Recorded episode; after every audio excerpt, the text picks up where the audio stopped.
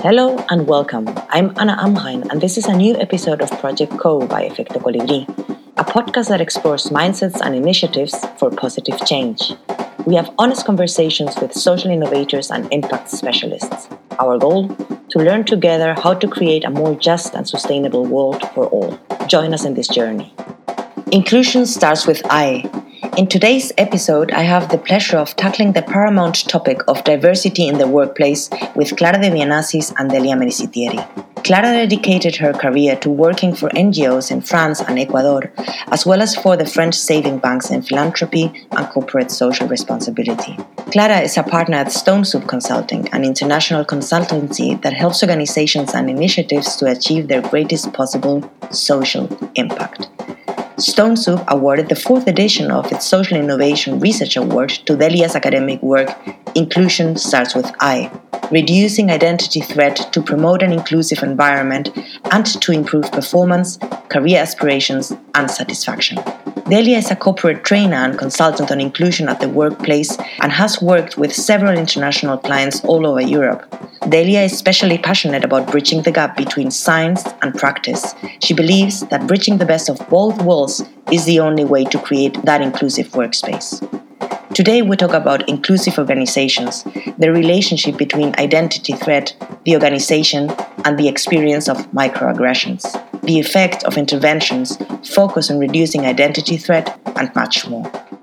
Clara and Delia, thank you so much for being in Proyecto Co to discuss this super interesting and super important topic, which is the diversity in the workspace. Welcome. Thank you very much for the invitation. Thank you so much, Anna. I was thinking, Delia, because you're the expert of this panel in the topic of inclusion, and you've been studying uh, and doing research on the question of inclusion begins with me.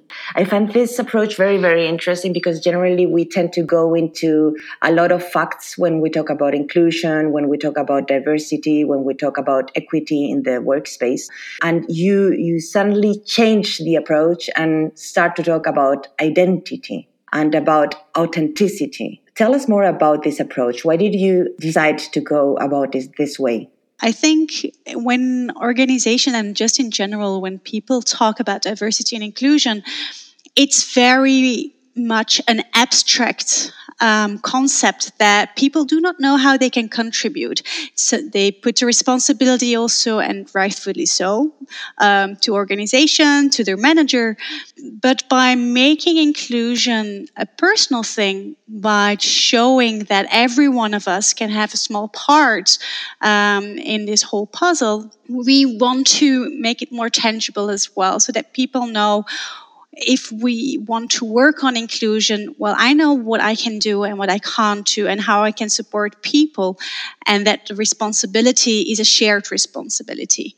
And I suppose that you, as an individual, also assume that responsibility, you know, and that's why you're researching this um, topic. Because why, why were you interested in this topic? I grew up in a very multicultural city, Brussels. Um, so we have, it's the capital of Europe. We have so many national nationalities um, running on the streets, and you hear all these languages. And this never been a problem. And as soon as I entered organizations, it's then that I started realizing is that diversity is being seen as a problem and not as something, as a reality, as a fact, as something that can push us, that can push your um, business forwards. And um, I actively started to support groups um, that were advocating for more women um, in tech or more ethnicity in tech and it's then when I realized, well, it's not so easy. Where do you start? Um, how do you make sure that people who already work in in your organizations do not feel excluded? I mean, imagine you're working already for 20 years in the same way and then you have someone who says well actually how you're working you're feeling you're excluding people that's not a nice thing to hear so that's why i started thinking well I think we need we need to have a very practical research to understand better what works, what doesn't work, how can we make everyone included? How can we get everyone on board on this topic so we can stop making diversity an issue, but just embracing it from the start when you face a challenge in your own skin then you you make it like your mission to accomplish a solution. So congratulations. And before we go deeper into your research which i'm very excited about i would like to know from your point of view clara as the co-founder of stone soup which is an organization that i know very well and i really really admire. And i believe it's also very diverse uh, given also the quantity of projects that you work with. Um, i was wondering why was this a topic? Stone Soup, uh, since it was created uh, 14 years ago, almost 14 years ago, uh, we uh, place um, social responsibility at the very heart of uh, the company. And a few years ago, we certified as a B Corp uh, com- corporation, and we have a fund dedicated to um, support research initiatives. Um, so because we think that uh, research is really important for the work we do as consultants, and um, and for this uh, this fourth award this year, uh, we thought that it was uh, the moment to dedicate it to diversity and inclusion. Not only because uh, it, the subject in general was interesting, but also because we really need diversity in the world and in the work we do as, as Stone Soup. Uh, well, in Stone Soup, we work with community of about 50 consultants that are based all around the world and with uh, different cultural backgrounds. And we also have clients from all over the world of different types. Uh, we can work with uh, foundations, NGOs, and, and companies. So diversity uh, is in Soup every day. So that's why the, the, the, subject was so important for, for us. And that's why we decided uh, to, to, to specify uh, on it uh, this year also out of a of a personal or organizational necessity. No, that's that's interesting. That's interesting, um, and congratulations that you're doing so because there are not so many organizations giving awards to research on the one hand and to diversity and inclusion on the other hand. Actually, I've never heard of any other organization, at least in Spain, that does so. No, so congratulations for being so pioneer. Thank you. Thank you. But as I said before, diversity and inclusion is really important for us, and um, we have uh, some uh, important corporate documents. We have a policy on diversity and inclusion. We have a Stone Soup uh, code of ethic. Uh, so uh, for us, it's, it's really important. It's not something that we say and something that we sign. No, it's really something that we apply in our day-to-day work. And Clara Cossen Stone Soup, you are a couple of co-founders, but all of you are are female, no? Yes, we are all female. Ah. Yeah. and if you started 14 years ago, that's already something, no? Yeah, yeah, yeah, yeah. That's it. The situation was different. Delia, so let's go, let's go, let's start. Let me. I'm, I'm looking very much forward to first hearing about the challenges that we face as organizations, organizations such as uh, Stone Soup, such as Efecto Colibri, such as many others that are trying to do a positive impact. What do we face? Which are the challenges that we face uh, when trying to create inclusive and diverse and authentic workspaces? Well, I think it's it's the same challenges that you would face before every big change basically. Um, on top of that, that is also very personal and um, subjective feeling and topic. So there's a lot of feelings and a lot of everyone has an idea about diversity and inclusion. So it's quite complex if you want to start with it. But the so if um, if I'm just thinking about the organizations that I've spoken to, we see a couple of main challenges. So the first one is very easy is to get everyone on board it's something that we see is that um, it, it, comes from HR or it comes from someone in the business who says, well, I think we need to work on diversity and inclusion. And then what? Then it comes about, then it's all about um, convincing people basically why it's an important project, why it's an important topic to focus on. And then I think that's the first big and maybe biggest hurdle is to get everyone on board. When I'm saying everyone, it's senior management. You need corporate, you need sponsors as well for the projects. Um, also, um, you need to get budget. You need to get people hired. So it's it's not as easy as that to get everyone on board on um, on this topic. Why isn't it obvious that it's an important topic? I think we, there are a couple of main reasons. So first of all is that a lot of organizations do not see, they do not see an issue. They say we're actually we are already doing well and we we received the comments of well we are trying and it's just that diverse talents um, do not find us or they do not apply for these kind of jobs or uh, well for management positions. Well it's just again the possibilities are there but it's just people not taking them.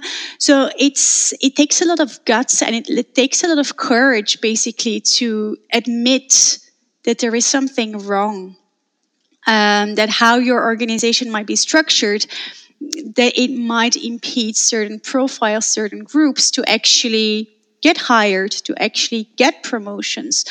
So i think that's already a very difficult one is is people need to have that courage that guts to to um, to look inside themselves and see okay well actually our structures our policies we might think that they're being transparent. We might think that they're actually being equal and just, but maybe in reality they're not being fair.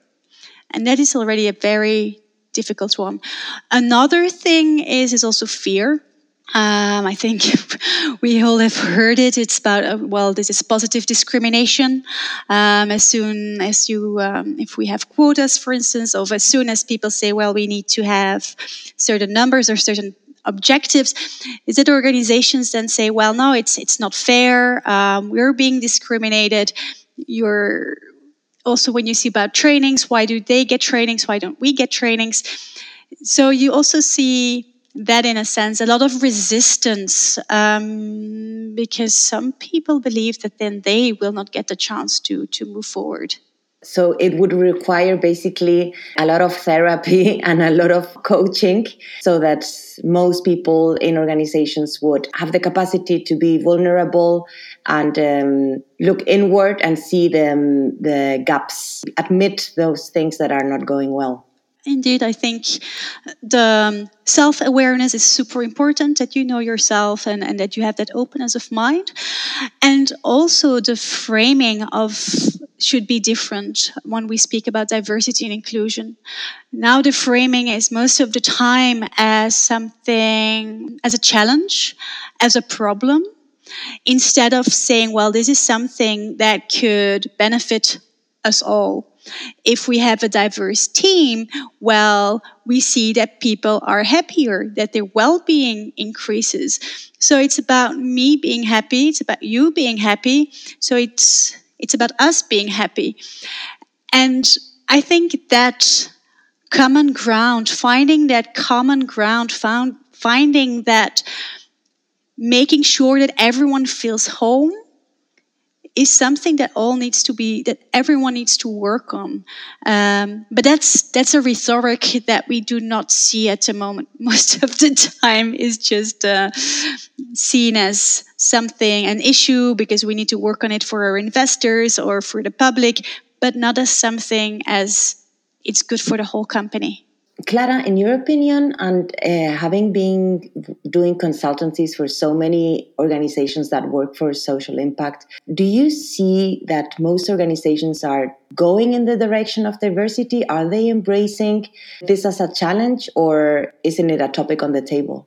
Well, I think it is uh, a very hot topic, and above all, because uh, now um, with such a global world and also because of the pandemic and uh, now that uh, you can work for an organization that is based uh, at the other uh, point of the of the world i think uh, diversity is very uh, important. So all organizations have to be really open minded and also as the world is is evolving so fast um, it's really something um, important. But maybe organizations don't know exactly how to to work in in, in a diverse uh, in a, such a diverse place. So uh, that's why um, a, a, work such as the one Delias does is is so important because I think. It, it can uh, teach us so many good practices, uh, so many um, specific tools about uh, what works uh, in organizations and what doesn't work. Um, so yeah, I think it's really the moment to to to to, to work on that. Delia, so back to you.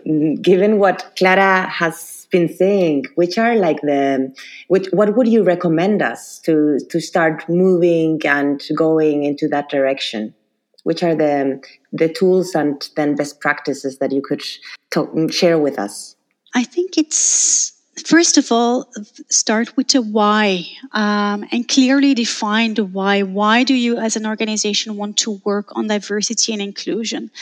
And it can be a couple of reasons. I mean it can be the reason that you say it corresponds with our values that we have as an organization or we want to um, we think it's important to stay competitive in a global market. We want to tailor our products. So the why can be very, very open. And I think that's the first step. A second step is then that you start um, scoping. Uh, otherwise, diversity and inclusion can be a very, it goes very broad. I mean, if we just look what is diversity, diversity is about things that we can see, it can be about my gender, it can be about my uh, ethnicity, it can be about my hair color. It can also be about things that we do not see. It can be um, if I have kids, yes or no. It can be my personality, but also my preferences for food or my preferences to work at home, not at home. So it goes extremely broad. So the first thing that I always say is scope it down, make it easy, make it tangible. Don't take huge steps and define smaller actions. Think about what you can do as an organization. Um, you can also just say, okay, what kind of leaders should we need here? So think about it as a, as a project and scope it down. A third thing that you then need to do is to start measure. Start measuring your successes, start measuring your failures, but so that you know and that you can that you know as well in what kind of, kind of direction you need to go. When you measure very importantly to not only measure diversity numbers um, it's about the percentages so how many what is the proportion of women working here um, what is the balance of age. While these percentages are very important it can lead to polarizing discussions. But if you link your measurements to your. So, for instance, you could say we want to hire more talents. Um, we want to, I don't know, create. We want more innovation, more creativity. Then it's easier. And listen as well to the stories of your people. Go out there and talk to them because what you will see reflected in a number might not correspond with the stories, with the experiences. So based on your measurements and your definitions, I think, and, and you can already start defining some actions. But you first need to know why you're doing it, what it actually means, and what's happening. Otherwise, if you just start, it's a, it's, it's going to be a waste of money and a waste of time. I was thinking, Delia, now in order to go to go deeper, and make it more concrete if I think about my why, could it be, for instance, to increase well being in the workspace because people that are well are going to work better, be more creative, more productive, and uh, happier, basically. Would that be enough, or should I go even deeper? No, that's already a very good start. You could just say increased well being. Um, you can define a little bit okay what does well-being mean to us but you can just see from there so for me that's already a very good start and then if I go into the actions, that's where my problem comes. What could it be? Or should I go first to mesh to how I'm going to measure it? Well, your actions and measurements, they go hand in hand. So let's take these two together. And so both when you measure and both when you define um, actions, th- you need to look at inclusion at um, from different levels. So you need to define actions and you need to define measurements on what am I doing as an organization? So it can be about your recruitment processes, it can be about your decision making processes. So that's something what you're doing as an organization. There's already should be some actions there. A second level of actions and measurement should be on the level of your leadership. Uh, how how do I feel that my leader respects my opinion? How well does my leader integrate um, different opinions? These are things that you also should need to measure and that you also need to define some certain actions on. Why? Because research has shown that leaders, um, moreover, um, middle managers actually have a huge role to play in inclusion. Actually, they're one of the key factors to make inclusion work. So that's something that you already could work on in how can our how can we create inclusive leaders?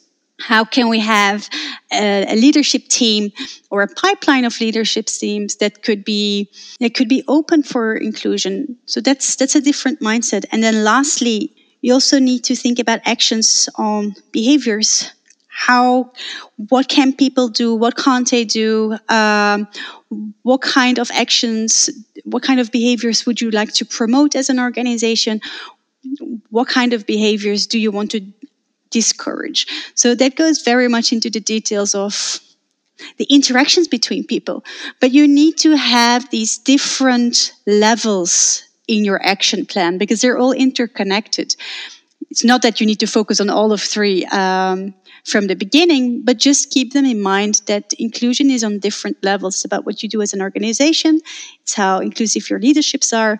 And lastly, it's also about the interaction between people. How will you improve those interactions? How was the process of doing the research? What kind of answers did you get from the organizations? Were they ready, or um, what? What were your main insights? I think the main insights that we have at the moment is that inclusion is a multi-level concept, and that in the end, inclusion is something very individual. It's something very personal. It's about me, Delia, feeling that I am part of my team, that I'm being appreciated for who I am, that I can bring all my strengths, my cultural backgrounds, and that I will be encouraged to do so. And that's a very individual and psychological feeling almost. It's about a balance actually between feeling that you belong in your team, in your organization, and the feeling that you can bring your authentic self. And as long as that feeling is not there, well, all the beautiful practices and strategies, you might have the greatest leadership team, but if that feeling is not there, people will not rate your, your organization as being inclusive. We actually can't say that you're being an inclusive organization because I think that's super interesting. No, I was talking last uh, week to a friend of mine. She works uh, at a big corporation in Berlin. She works in personal and professional development department because I don't want to use the human resources concept. And she was saying, "Hey, nowadays it's super difficult because I basically can't say anything because I have to be so careful not to not to be exclusive of any element of any individual working in this project and imagine there are 300 people working there and they're all very diverse but it also becomes kind of difficult so where should we how how can we manage this I think it all depends as well on how much psychological safety there is in your organization. So, how safe do people feel? But from all sides. Um, because we could say that your friend is also not feeling safe. So, I think that is something that we need to keep in mind. We need to create a safe environment um, in organizations where, okay, you can make a remark, but then you should be also fine when someone says, well, I don't think that this remark is being so okay, but that you can learn. That you can create that space of someone says something, someone replies, and that you know it will always happen in, in safety. That you can make a joke, for instance. But if someone doesn't like your joke, then it's fine as well. That you do not need to take it personally, that you see it as a learning point. And also, I think we need to be a little bit, little bit careful sometimes that we, how should I say this? That we create unsafe environments for where people do not dare to say something where people do not dare, for instance, to say, well, we're going for lunch. Can I invite this person? Yes or no? Maybe with all the food restrictions. Just ask. I think that's important.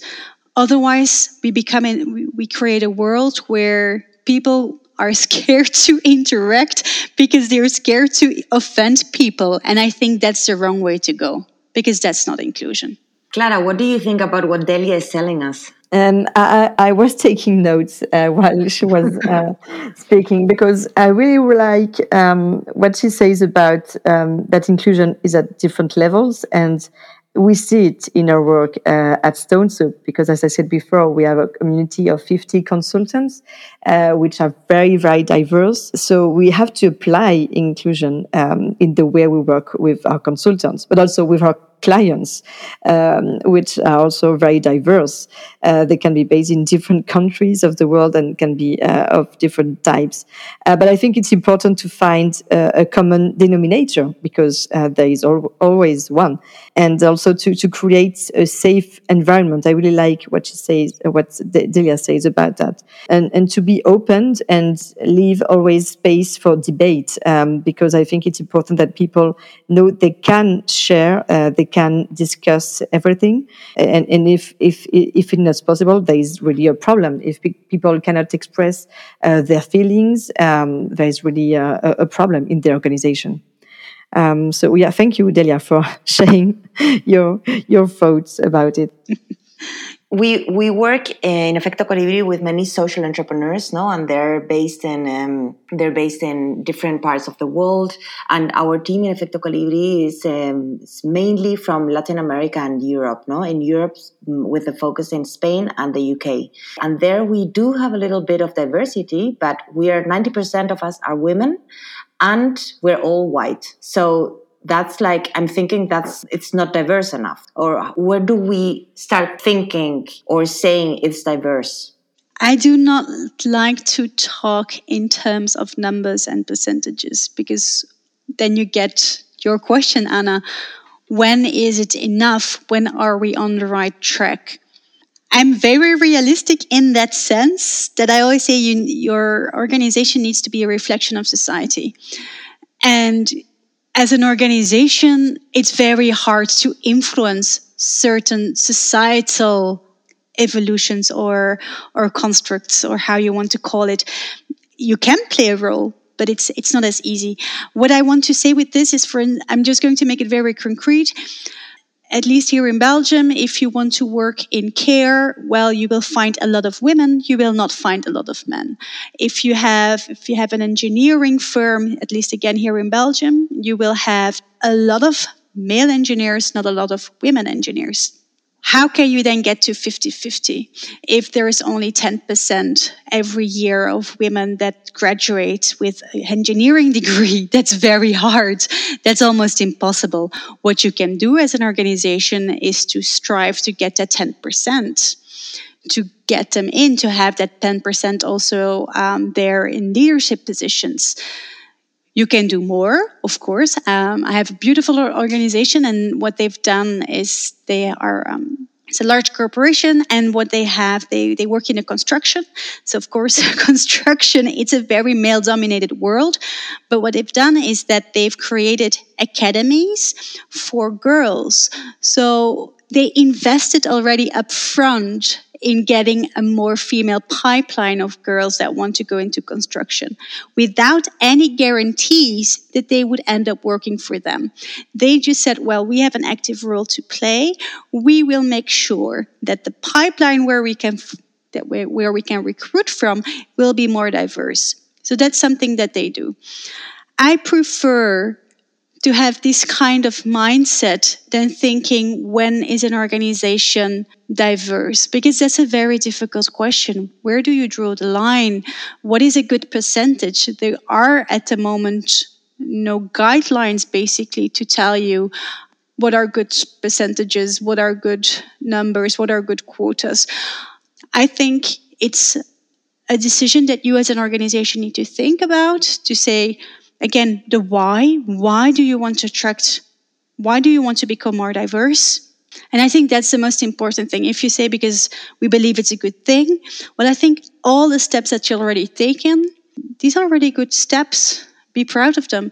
Instead of ending up in the numbers discussion, they are important, especially for larger organizations. For smaller ones, they're a bit hard I would rather have a more strategic conversations than just a conversation about numbers. But I don't know if that answers your question, Anna. Yes, it does. It does. And it gives me peace of mind.